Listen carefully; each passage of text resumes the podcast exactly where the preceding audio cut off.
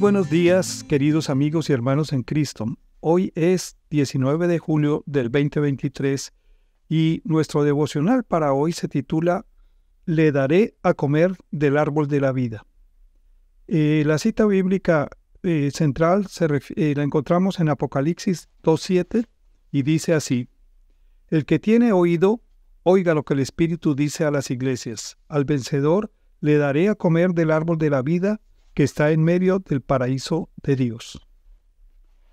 Al ver que la predicación de Pablo estaba sacando a mucha gente de la idolatría, Demetrio encabezó el foro de una multitud que desenfrenadamente vociferaba.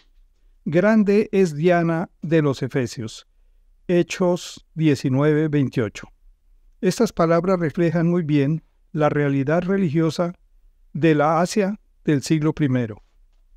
La diosa Diana también conocida como Artemisa, era adorada en por lo menos 50 comunidades del Asia Menor. Los descubrimientos arqueológicos han desenterrado evidencias que sugieren que la veneración a Diana se había extendido por Fenicia, el norte de Israel y varios países de Europa.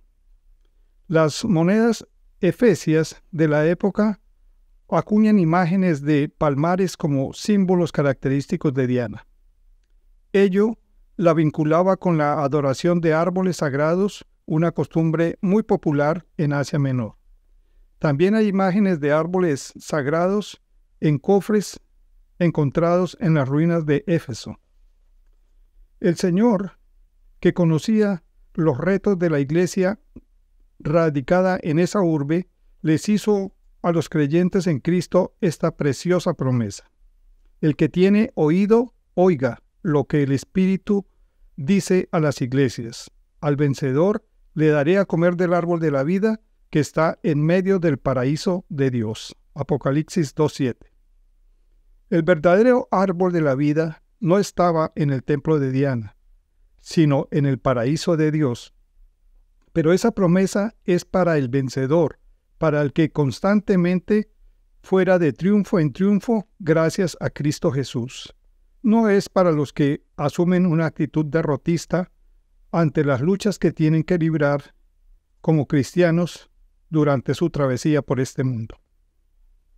Ser creyente conlleva salir victorioso de nuestras batallas contra el mundo, la carne y la idolatría.